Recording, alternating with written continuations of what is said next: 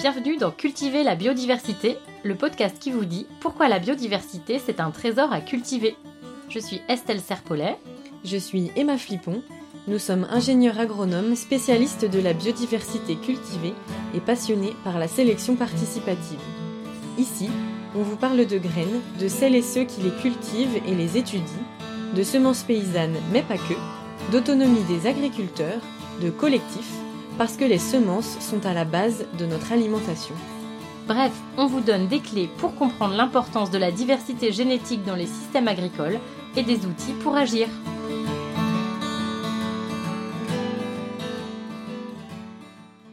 Épisode 7 Rencontre avec Mathilde Simoneau. Aujourd'hui, on est à la ferme de la Rocheraie à Cornu, au sud-est de Rennes, euh, sur la ferme de Mathilde Simoneau, qui fait de la polyculture et un grand verger. Elle transforme, grand verger de pommes, elle transforme les pommes en jus et elle transforme aussi la plupart des céréales à la ferme avec vente à la ferme aussi. J'ai la voix éraillée et ce sera comme ça pour l'épisode du jour. Mais je ne vais pas beaucoup parler, je vais plutôt laisser Mathilde parler en faisant visiter sa ferme parce que je me suis jointe à une visite qui a été organisée par l'Office de tourisme de Rennes pour découvrir les fermes du pays rennais. Donc on va suivre la visite et on va aussi écouter Mathilde nous parler de sa ferme et comment elle voit les choses. Pendant la visite, nous étions dehors. Il y avait beaucoup de vent ce jour-là, donc vous entendrez que le son est différent. Voilà, on avait fait ce qu'on a pu, mais la nature étant ce qu'elle est, on ne peut pas tout gommer. Entre visite et interview, c'est parti. Bonne écoute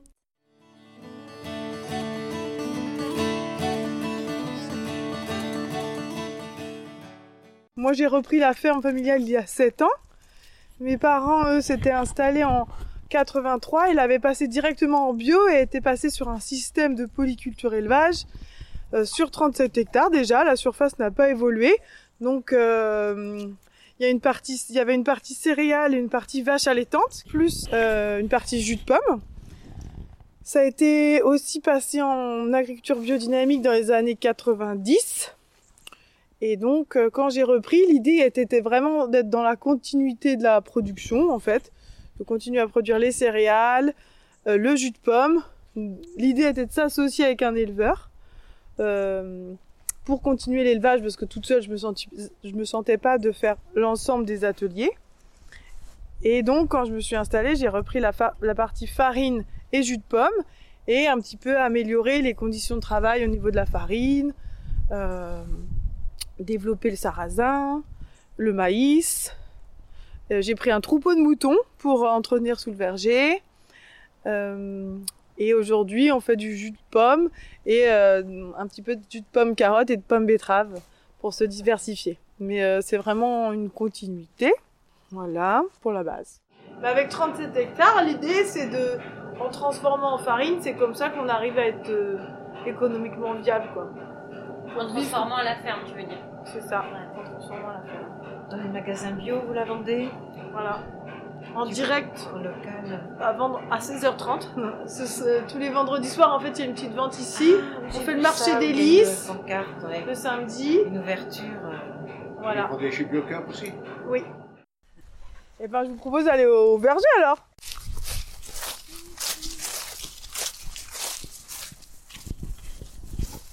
Aux tiges, euh, en fait, c'est le l'arbre, euh, on va dire, dans sa nature complète, le pommier, pour quand il grandit, il a un tronc d'abord, et après il commence à faire des branches charpentières, et où il produit les feuilles. Donc en fait, euh, ça, ça s'appelle arbre haute tige, haute de tige, haute tige d'ailleurs en fait. Hein. Et euh, c'est assez extensif, vous voyez. On lui laisse sa place. Entre chaque arbre, il y a à peu près 10 mètres. Et comme ça, il peut se déployer euh, tout autour. Et en fait, quand on veut greffer le, la variété qu'on veut. On plante, là je vais vous montrer ici. Ce qu'on avait fait il y a 7 ans, on plante le porte-greffe, qui est un plan euh, assez rustique d'une variété qu'on recherche qui ne, qui traite pas trop de maladies. Ici, on coupe la tête au printemps et on met un greffon. Donc un greffon, c'est le matériel végétal qu'on va aller chercher, qu'on avait pris dans le verger ici. Donc on avait pris une, belle pousse de l'année, avec des bourgeons. On l'avait conservé au froid. Et au printemps, enfin au printemps, février-mars, on coupe la tête et on met les greffons sur le franc. Et c'est là que euh, ça pousse tranquillement. Ah, c'est lui qui va donner les fruits alors que ton porte-greffe, c'est lui qui va donner la robustesse de ton arbre. C'est ça. Là, ce qu'on choisit, c'est la variété de pommes. Et ici, c'est le, le, le côté Porteur. rustique. Ouais. Voilà. Et d'enracinement. Voilà. Et hum, tu parlais tout à l'heure des bas de tige qui ont mis, euh, qui mettent en général deux à trois années avant de produire. Euh, là, les hautes tiges, c'est euh, Ils vont, là, on a la septième année. Ils commencent à produire, on va dire, euh, 20 à 50 kilos par arbre. Donc c'est le tout début. Et ils vont commencer, ils vont vraiment augmenter de plus en plus. À 20 ans, ils vont commencer à donner peut-être 400 kilos par arbre. Et il y a un pic, le pic de production est à 50 ans. Puis après, ça décline doucement jusqu'à 100 ans. Donc là, dans le verger, on a un petit peu tous les âges. Donc là, il y a le verger euh, traditionnel qui avait été planté par l'arrière-grand-père, du coup. Donc il y en a qui ont 90 ans, puis il y en a qui ont 60 ans, 40 ans, 15 ans, 12 ans, et donc ceux-là qui ont 7 ans. Et donc on est arrivé à 53 variétés différentes. Oh, c'est énorme pour un verger. C'est beaucoup, ouais. C'est- C'est un verger euh, bah, pas que conservatoire, parce que l'objectif c'est qu'on ait des pommes qui aient du goût et du jus. Mais l'objectif c'était d'avoir énormément de diversité aussi. Il y a des années qui donnent, il y en a qui donnent plus ou moins, et il y a une vraie complémentarité entre les différentes variétés. Il y a des pommes à jus qui donnent plutôt euh, la, la quantité de jus, des pommes à cidre qui donnent un peu d'amertume, des pommes plus acides qui vont donner un goût intéressant comme la rainette verte notamment, Euh, et les pommes à couteau plus douces, plus sucrées. On va goûter tout à l'heure, mais ça fait un mélange et puis ça donne un petit peu la caractéristique de notre jus. et en plus finalement tu étales ta période de récolte. Alors il y a les pommiers les plus précoces. Là on l'a planté en ordre de précocité. Donc tout ce qui est en haut, effectivement, ça commence à produire à partir de septembre-octobre. Enfin dès septembre. Et après en bas, il commence plutôt en octobre. Donc en fait en début de saison, on a un jus où il y a les pommes les plus précoces dedans. En fin de saison, c'est les plus tardives. Et en milieu de saison, en ce moment, on a toutes les variétés qui sont différentes. Le goût change. euh, Ouais, voilà. Donc là, lundi dernier, on a, euh, on est passé sous le verger là, et, euh, et je dirais que euh, on, avait presque les 53 variétés qui étaient représentées là. Donc on a le jus au top. euh, Le de- plus diversifié, quoi. Ouais, c'est ça. Avec de la petite taille, de la taille abricot à la taille mm, ballon de handball, on va dire. Des fois, on a eu des beaux spécimens et elles, elles sont super belles cette année. Donc c'était chouette. C'est du plaisir à, ra- à ramasser. Le principe, c'est qu'elles tombent au fur et à mesure qu'elles sont mûres, comme ici. Et nous, on les ramasse le lundi au- euh, une- à la main. On presse le mardi et on pasteurise le jeudi. Et pendant la pleine saison, voilà, tout est passé en jus de pomme. Et les variétés de tes pommiers, elles viennent d'où? C'est des variétés euh, qui sont créées euh, il y a pas longtemps ou euh, c'est quoi? Il y a une grande diversité. Originellement, euh, c'est beaucoup des pommes locales, ici des variétés du coin. Du coup, il y a euh, tout ce qui est carrel, bédange. Bédange, c'est la classique du cidre. Donc celle-là, elle, a été implantée à l'époque pour euh, faire tout le cidre. Carrel aussi, la douce moenne, pareil. Et après, il y en a des plus spécifiques, la chailleux, le gros bois, le gros bois moins les rainettes, c'était plutôt de la pomme à couteau. Donc, euh, ils, les implantaient pour faire le cidre et vendre les pommes à couteau. Et après, ça s'est diversifié. euh, c'est des échanges aussi entre agriculteurs du coin, je pense, qui, essayaient de diversifier leur, euh, verger avec des variétés goûteuses. C'était toujours un des critères dans les nouvelles variétés qui ont été mises par mon père dans les choix pour faire un jus euh, assez équilibré. Euh, voilà. Et T'as pas de golden. J'ai pas de golden. Non. Et on a en, Fran- en Bretagne, on a de la chance, on a encore euh, plus de 300 variétés de pommes, je crois. Traditionnel, tu veux dire Traditionnelles, ce qui reste un, un beau patrimoine à préserver parce qu'il n'y a plus beaucoup de variétés de fruits ou de légumes qui ont autant de variétés qui se préservent naturellement et sans euh, passer par les laboratoires parce que c'est toujours ce qu'on dit, ça n'a pas été des variétés qui ont été élaborées euh, spécifiquement en laboratoire et c'est toujours le mot d'ordre un petit peu qu'on fait attention de- sur la ferme d'utiliser des, variétés naturelles euh, comment, qui ont été euh, multipliées par la main, de- l'homme au fur et à mesure du temps. Quoi. On ne laisse pas faire la nature non plus, mais on, prend en, en- en compte en fait tout le contexte du environnemental pour euh, faire continuer à évoluer les variétés en fait. Parce que euh, les nouvelles variétés de pommes comme ça euh, qui, qui, qui sont faites pour le marché, elles sont, elles sont super belles, mais en fait elles sont faites avec des critères de production qui nécessitent beaucoup de produits chimiques ou des fois qui prennent pas en compte l'environnement. Par exemple la quantité d'eau, le type de sol. En fait, donc c'est pas forcément adapté à notre terrain. Donc là, l'objectif c'est de prendre des variétés aussi qui viennent de chez nous et qui sont habitués à ce type de sol. Là, on est sur du argilo-limoneux et plutôt à tendance euh, schisteuse sur le verger ici. Et voilà, et, du coup, on voit bien qu'il y en a qui... Bah non, là, elles sont bien parce que elles viennent d'ici. Mais sinon, on peut essayer des nouvelles variétés, bah, dû avoir du mal à s'implanter parce qu'elles ont besoin de beaucoup d'a- d'a- d'azote, par exemple, ou de, de traitements spécifiques. euh. Et en fait, l'objectif, c'est d'être autonome et de pas avoir à apporter des intrants en plus. Tu vois, la pomme cloche, elle est trop rigolote. Écoute ça, Ah ouais, elle a vraiment une forme spéciale. Oui. Ah, trop beau. c'est délicieux. Hum. Un sacré goût, ouais.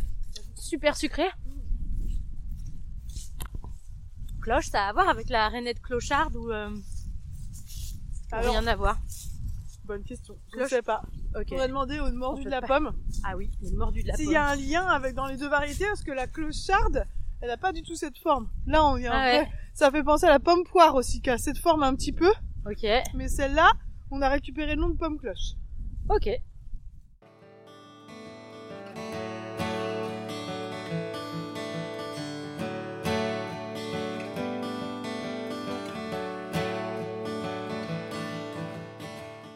Du coup, Mathilde, euh, on se prend un petit temps là dans le bureau de la ferme Ouais. pour euh, approfondir deux, trois points. Euh, comme on parle de biodiversité cultivée dans ce podcast, Mhm. est-ce que tu peux me redire un petit peu, toi, au niveau des espèces, la liste des espèces que tu cultives? Oui. Alors, et après, je pourrais dire toutes les variétés au sein de ces espèces. Mais déjà, sur la ferme, on produit pour la farine du blé, du seigle, du grand épeautre, du sarrasin et du maïs. Il y a aussi de la prairie pour une rotation. Je fais de la févrole. Et voilà. Et des pommes. Et quand même, ah oui, ça c'était pour les cultures. Et en termes de, il y a aussi un verger de 3 hectares 20 en haute tige euh, de pommiers, avec quelques cognaciers et quelques poiriers. Quand tu disais que tu cultivais de la prairie aussi, c'est de la prairie multi-espèces? Oui, c'est de la prairie temporaire.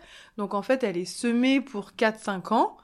Euh, à l'intérieur, il y a euh, du trèfle, du raigrade, de la fléole, et une dizaine de d'espèces différentes euh, pour donner une, une qualité de prairie adaptée pour les vaches.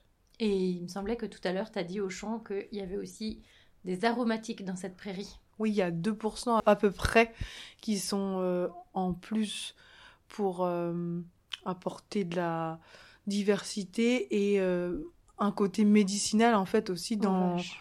ouais, dans la nourriture des Et vaches. c'est quoi Ça? T'a parlé du fenugrec, je Il y a crois? du fenugrec, du cumin, la chicorée en fait partie, je pense, et une dizaine d'autres. Ouais, donc mine de rien, dans ta prairie, il y a, peut-être- il y a presque autant d'espèces que tout ce qu'il y a sur la ferme à côté. Ouais. Mais euh, ça chiffre quand même, ça fait quand même, euh, ouais, je sais pas, euh, 10, plus- une vingtaine de d'espèces différentes qui sont présentes, euh, Qui sont qui cultivées. sont cultivées sur la ferme, avec parce qu'avec tout ce qui n'est pas sauvages, ça fait pas mal. Voilà. Avec Ouais. les, les haies aussi, euh, les, le jardin, si on, on Mhm, accumule important. tout ça, là, ça commence à faire pas mal. ouais. Ouais, et il y a une Parce que- grande complémentarité du coup entre la biodiversité que tu cultives et la biodiversité sauvage qui est dans tes haies justement et qui interagit beaucoup, euh, soit au niveau des plantes, soit au niveau des animaux, des insectes. Ouais, c'est ça, ils ont avec, leur euh, place complète. On, on les considère, on prend du temps euh, à les entretenir.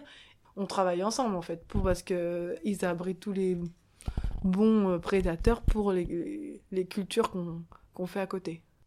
Il y a environ 12 hectares qui sont 12 à 15 qui sont mis en culture pour produire les céréales qui vont être transformées sur la ferme. Donc une partie en blé, donc environ 10 hectares, du seigle, de l'épeautre, du sarrasin et du maïs. Donc là on est en automne, on est en train de semer tous les céréales d'hiver. Donc pour l'instant il y a eu la févrole et l'épeautre de semer. Il nous reste la semaine prochaine à faire le blé, euh, le seigle, et voilà, on sera content. Et tu m'as dit que tu me parlerais des variétés, parce que c'est un truc qui est- auquel tu fais très attention sur la ferme. Donc pour tes cultures, Mhm. dont le verger, au verger, tu nous as pas, pas mal parlé des variétés de pommes. Et euh, pour tes cultures de céréales, qu'est-ce que tu... Quelle est la spécificité de ta ferme sur les variétés que tu choisis? Alors, euh, c'était vraiment dans la continuité de ce qui se faisait avant avec mon père, qui a commencé à travailler avec les semences de Peter Kunz, qui est un sélectionneur biodynamique en Suisse, qui travaille, euh, qui fait de la sélection au champ. Donc, c'est bien un sélectionneur qui n'est pas subventionné par une boîte euh, de semences ensuite. Donc, il travaille vraiment dans l'objectif de faire des semences de qualité pour les boulangers. Donc, le blé, le sélectionneur suisse Peter Kunz, il travaille au champ il peut reprendre aussi d'an- d'anciennes semences. Il fait des croisements au champ pour euh, chercher aussi du rendement, de la rusti- rusticité, donc moins de sensibilité aux maladies, et des bonnes qualités boulangères. Donc, euh, c'est des blés de paille haute aussi, ça c'est très important parce qu'a priori, il y aurait un lien entre la digestibilité du gluten et la hauteur de paille. Donc en fait, l'objectif c'est d'avoir des blés de- et des céréales de manière générale de euh, paille haute, Donc, qui traditionnellement ont toujours été comme ça. Oui, on les Euh. a raccourcis dans les années 50 en fait, avec les blés nains japonais pour éviter l'averse. Mhm. Mais comme tu dis, on perd en des- qualité. En qualité, il y a eu des conséquences autres que euh, pouvoir mettre plus de grains, on pouvait, mais peut-être que ça a aussi changé la qualité des- du gluten.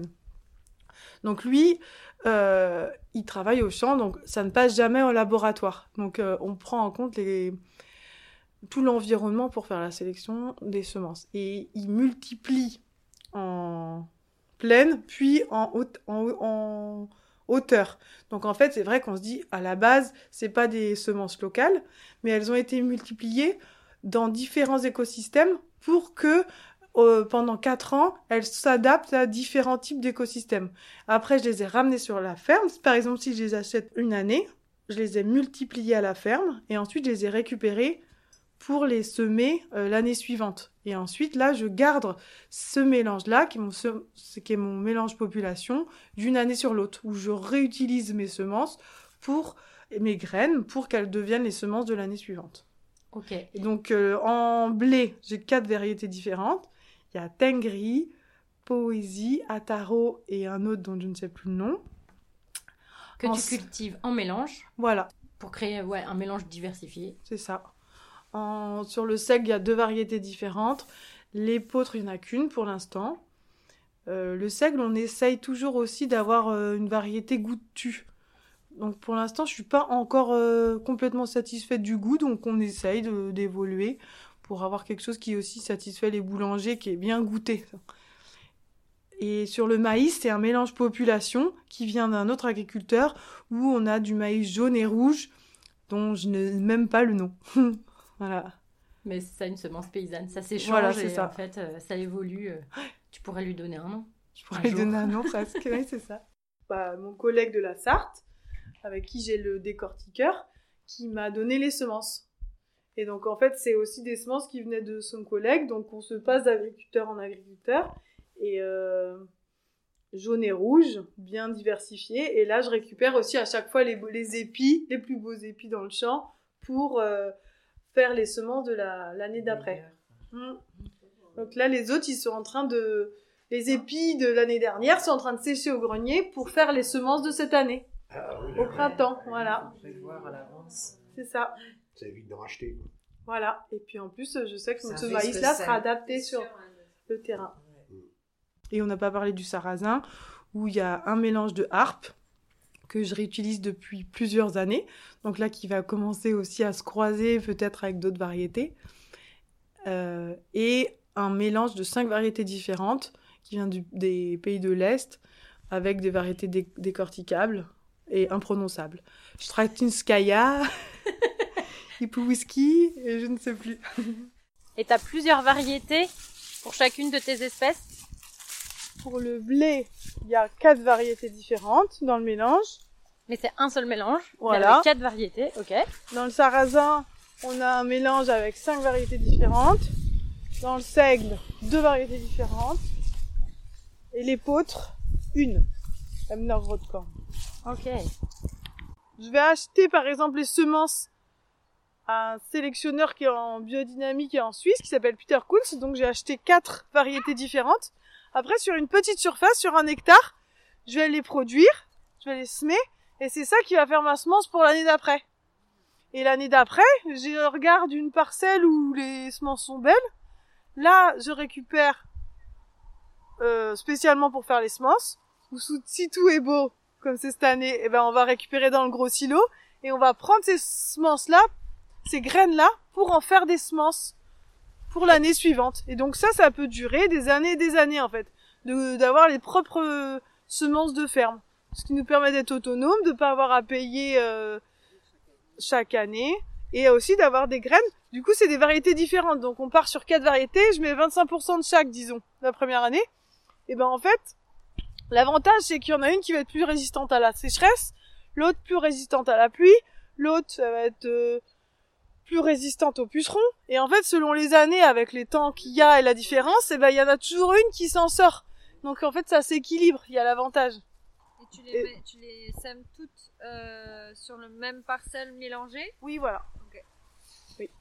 Et du coup, au bout de plusieurs années, le mélange des un quart, un quart, un quart, il, il s'est confondu. On sait plus les proportions de chacune, mais euh, c'est adapté euh, au terrain dans le temps. Pour le sarrasin, en fait, on a fait un, essai au départ avec la FNAB pour faire du sarrasin décortiqué. Donc des grosses graines. faut savoir que du coup, le, sa- le sarrasin, 95% du sarrasin en France, c'est de la harpe. Il y a une variété. Donc en fait, c'est euh, très dommage. Il, il arrive un problème sur la harpe, on n'a plus de variété. Et en plus, on- il nous manque toute cette diversité qui peut être intéressante. Du coup, là, euh, ils ont fait venir des semences qui étaient cultivées euh, par des motivés euh, dans, le, dans le Grand Ouest. Et on a réuni les semences qui sont originaires d'Europe de l'Est. Et euh, là, ça fait euh, quatre ans que le mélange se, se multiplie au fur et à mesure sur euh, une vingtaine de fermes différentes, dans l'idée d'avoir un mélange population où on aura des, des variétés euh, pour euh, du sarrasin décortiqué et pour de la farine. Je vais vous le montrer là. Elles sont belles.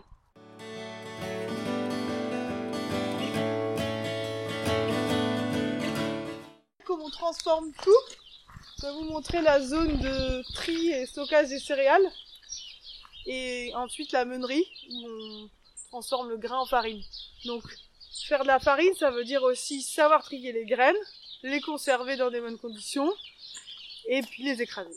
Du coup, à la récolte, une fois le grain récolté, la dernière récolte, c'était le sarrasin qu'on a fait euh, vers le 20 octobre, là. Donc, on verse tout dans la fosse de réception, ici qu'on va soulever. Il y a du pré-nettoyage du grain qui permet d'enlever toutes les premières poussières les plus légères. Ensuite, ça va passer par l'élévateur à godet et ça va être stocké dans les boisseaux ou les gros silos. Vous voyez? Donc là, j'ai mon silo de blé qui est plein pour l'année. Le seigle, le sarrasin. Et on va le ventiler directement parce qu'il fait très chaud. Donc faut qu'il baisse en température rapidement pour éviter aussi le développement de notamment des charançons et des petites bêtes. Après, au cours de l'année, on va reventiler en automne et au printemps pour toujours éviter euh, que ça remonte en température, que ça se stabilise bien. Après, au fur et à mesure, pour avoir un, grain euh, sain et euh, pour aller le moudre, on va le passer au trieur séparateur et éventuellement au trieur alvéolaire, qu'on appelle maro ici. Donc le principe du trieur séparateur, euh, comme vous dites le cribleur, c'est deux systèmes de grilles. Et là, il y a plein de grilles différents. Donc il y en a un en haut qui va séparer toutes les grosses graines qui vont tomber ici. Une grille en bas qui va euh, enlever les graines qui sont plus petites que le blé. Et donc il y a le blé qui reste au milieu, qui est bon. Il y a deux aspirations en plus qui va aspirer toutes les plumes des blés et les petites graines et tout ce qui n'est pas du bon blé. Ah oui, donc là on est sur les déchets. Le petit grain aussi va tomber à l'extérieur dans le big bag. Mhm.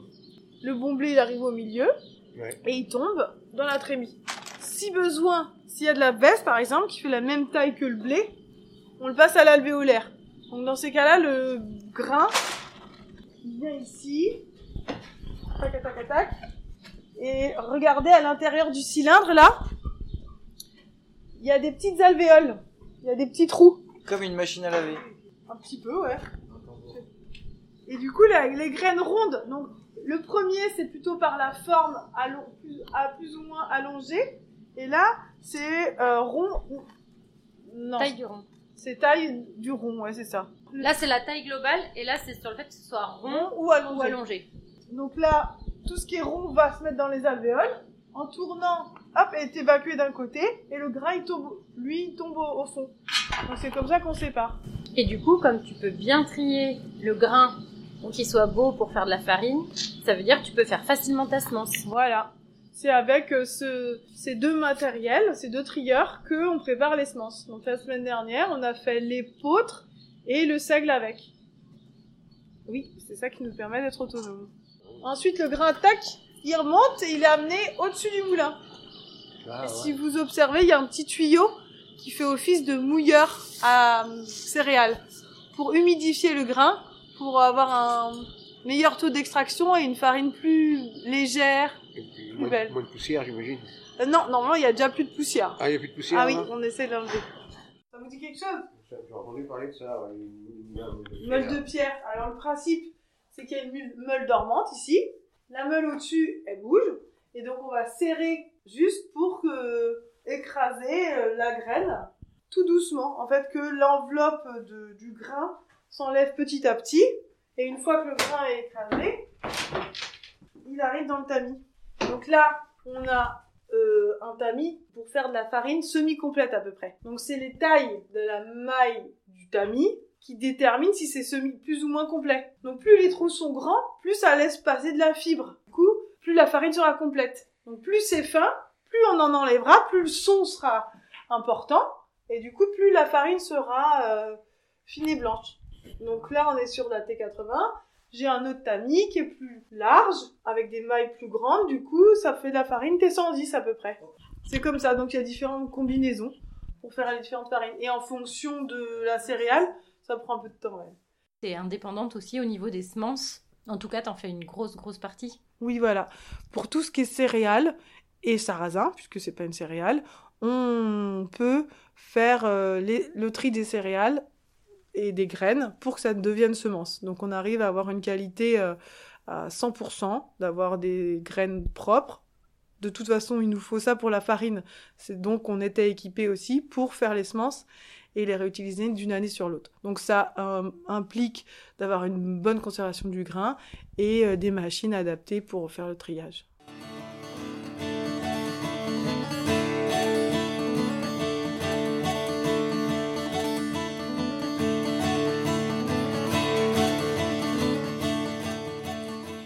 Et toi, qu'est-ce que ça t'apporte de travailler avec la biodiversité cultivée? Pourquoi c'est important pour toi?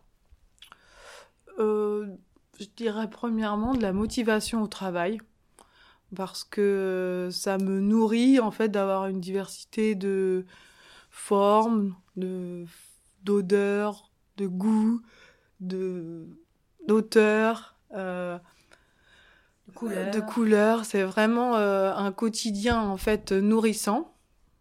Et euh, je sais que il y a aussi tout la- l'aspect durable en fait qui est important. Je pense qu'on a plus de résilience avec euh, en faisant de la diversité puisque avec le temps, il y a une adaptation au terrain et il y a aussi euh, des variétés ou des espèces qui vont s'en sortir mieux une année, moins bien une autre. Donc en fait, euh, c'est aussi une répartition des risques.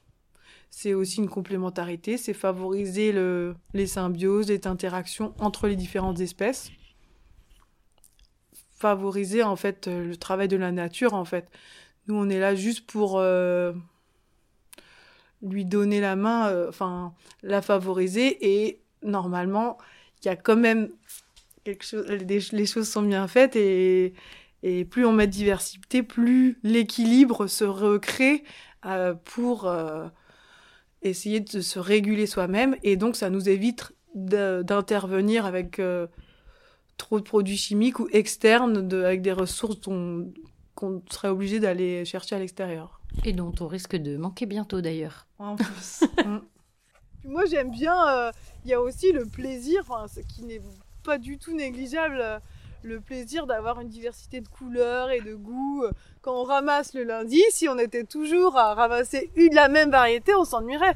Que là, pendant toute l'après-midi, on dit Ah, regarde celle-là, elle est petite. euh, euh, faut goûter, on goûte les différents goûts. En termes d'échange et de, et de plaisir, euh, c'est vraiment chouette, quoi. Bah, découvrir à chaque Ça, pied euh, une nouvelle variété, c'est assez. Quand on fait le ramassage des pommes, c'est plutôt agréable. Ah, ça change C'est tout. fun hein. et de Ouais, c'est un Et plaisir. de goûter chacune. euh, d'avoir les différents arômes de ce qu'elle nous propose, les formes, c'est euh, un côté magique euh, qui est vraiment chouette. Et hum, si ça te motive et que c'est voilà, ça crée un écosystème résilient pour ta ferme, euh, est-ce qu'il n'y a pas des difficultés à travailler avec la diversité? Si, sûrement. euh, la difficulté, la diversité, c'est bah, plus on se disperse. C'est aussi une, une sorte de dispersion, on peut dire, parce que c'est plein de particularités en fait. Plus on va chercher la différence et la diversité, et chaque euh, chacune de ces activités ou de ces espèces différentes nécessite des connaissances bien propres à chaque euh, espèce ou variété ou culture. Et en fait, ça veut dire qu'on va aller moins en profondeur de, sur chaque euh, activité. Euh, la biodiversité, moi, j'arrive pas encore à connaître le cycle d'une chauve-souris, par exemple. Alors que si je m'étais focalisée que sur la chauve-souris, je saurais totalement son cycle et puis je, serais contente de la connaître bien pour qu'elle soit complètement présente sur la ferme. Mais non, ben, on cohabite et, elle fait... et je connais pas précisément peut-être tout son cycle. Mais est-ce que c'est une difficulté? Oui, des fois, on peut faire aussi peut-être des erreurs à favoriser un petit peu trop euh, euh, certaines espèces, un peu trop compter sur la nature pour l'équilibre, et en fait, euh, ça, parfois, ça répond pas comme on voudrait, peut-être, mais... En tout cas, ton expérience montre qu'il y a plus de plaisir et d'avantages que de difficultés à travailler avec cette diversité Oui, il y a des, vraiment des bonnes surprises aussi, et, et l'équilibre est là, ouais. Et alors justement, toi qui as toujours euh, plein d'idées, est-ce que tu as des futurs projets autour de la biodiversité cultivée sur la ferme ou pour le moment euh, tu es dans une phase où tu stabilises les choses ou alors tu as des idées là euh, Hmm. qui te viendraient? Euh, les prochains projets de diversité cultivée, ça va être autour de l'humain. Ah, c'est pas mal ça Ouais, ça en fait partie aussi. Il y a peut-être mon frère qui va venir euh, s'installer sur la ferme. Donc en fait, c'est aussi un nouvel équilibre, une nouvelle place, accueillir de nouvelles personnes. Il y a peut-être d'autres personnes qui vont aussi venir développer leur atelier. Donc en fait, c'est euh, bah, dans cet équilibre-là, c'est tout le système aussi est remodifié. Donc euh, chacun comment il reprend sa place. Euh, donc ça c'est c'est le principal projet pour euh, les les temps à venir pour l'instant.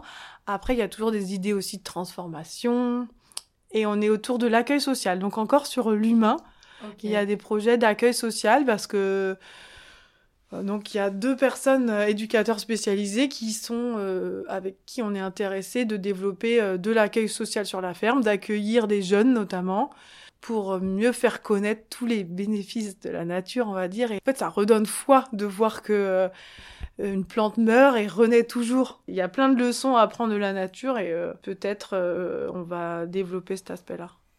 Ok, et ben c'est c'est super parce que d'une graine aux autres, ce qu'on dit à travers notre nom, c'est que justement les semences, ça relie les gens. Ah oui. Et euh, enfin les semences et puis globalement l'agriculture, surtout l'agriculture, enfin l'agroécologie. Et ce que tu expliques là, c'est une belle illustration.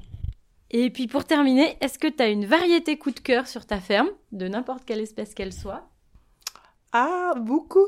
Il y a la douce moine que j'aime beaucoup dans les pommes, par sa couleur et son odeur et son petit goût. Et c'est une toute petite pomme d'un pommier euh, à cidre. Et quand on est au ramassage, en fait, tous les récolteurs sont tous dessous. Ça fait un peu arbre à palabre parce que tellement il y en a et que c'est long, on est tous réunis dessous. Donc ça, ça nous réunit aussi et Ah c'est ouais. trop chouette. Et l'autre euh, espèce que j'aime bien, c'est le petit épaute, mais malheureusement, ça fait deux fois que j'en fais. Mais Il n'est pas encore assez adapté à la Bretagne. c'est ça. On va y travailler, on va y travailler. ouais. Et est-ce que tu aurais une recette à nous partager? D'une variété ou de voilà quelque chose de ta ferme Une recette, la galette. Faites vos galettes. Avec quelle variété? Ah ah Est-ce que tu fais la galette avec la harpe? Je fais les galettes avec toutes mes farines, donc. euh, Donc oui, je fais avec la harpe aussi, avec les cinq variétés. Après, euh, j'ai des super retours parce qu'elle est bien goûtée.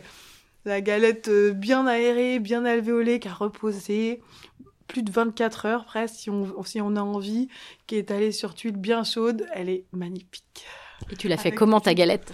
Avec du beurre, on sent bien le sarrasin dessus. C'est extra. Et, et tu, tu nous dis comment tu fais ta pâte? Je mets la galette, la farine, du gros- une grosse pincée de gros sel, de l'eau à température ambiante. On bat fort, fort, fort pour euh, bien qu'elle soit aérée. Pour les plus motivés, à la main, à l'ancienne. Faut qu'elle aère, faut qu'elle aère pendant 5 minutes. Et après, on laisse reposer 12 à 24 heures. Et après, on met sur tuile bien chaude, on étale. Tac, un côté l'autre, petit beurre dessus. Et voilà. Super, et ben ça nous donne l'eau à la bouche. Merci beaucoup. Merci à toi. Bonne euh, continuation de route avec la diversité euh, végétale, animale et humaine sur ta ferme pour que voilà, ça crée toujours des nouveaux projets, toujours de, des synergies entre voilà, tous les êtres vivants. Merci beaucoup. Merci Estelle.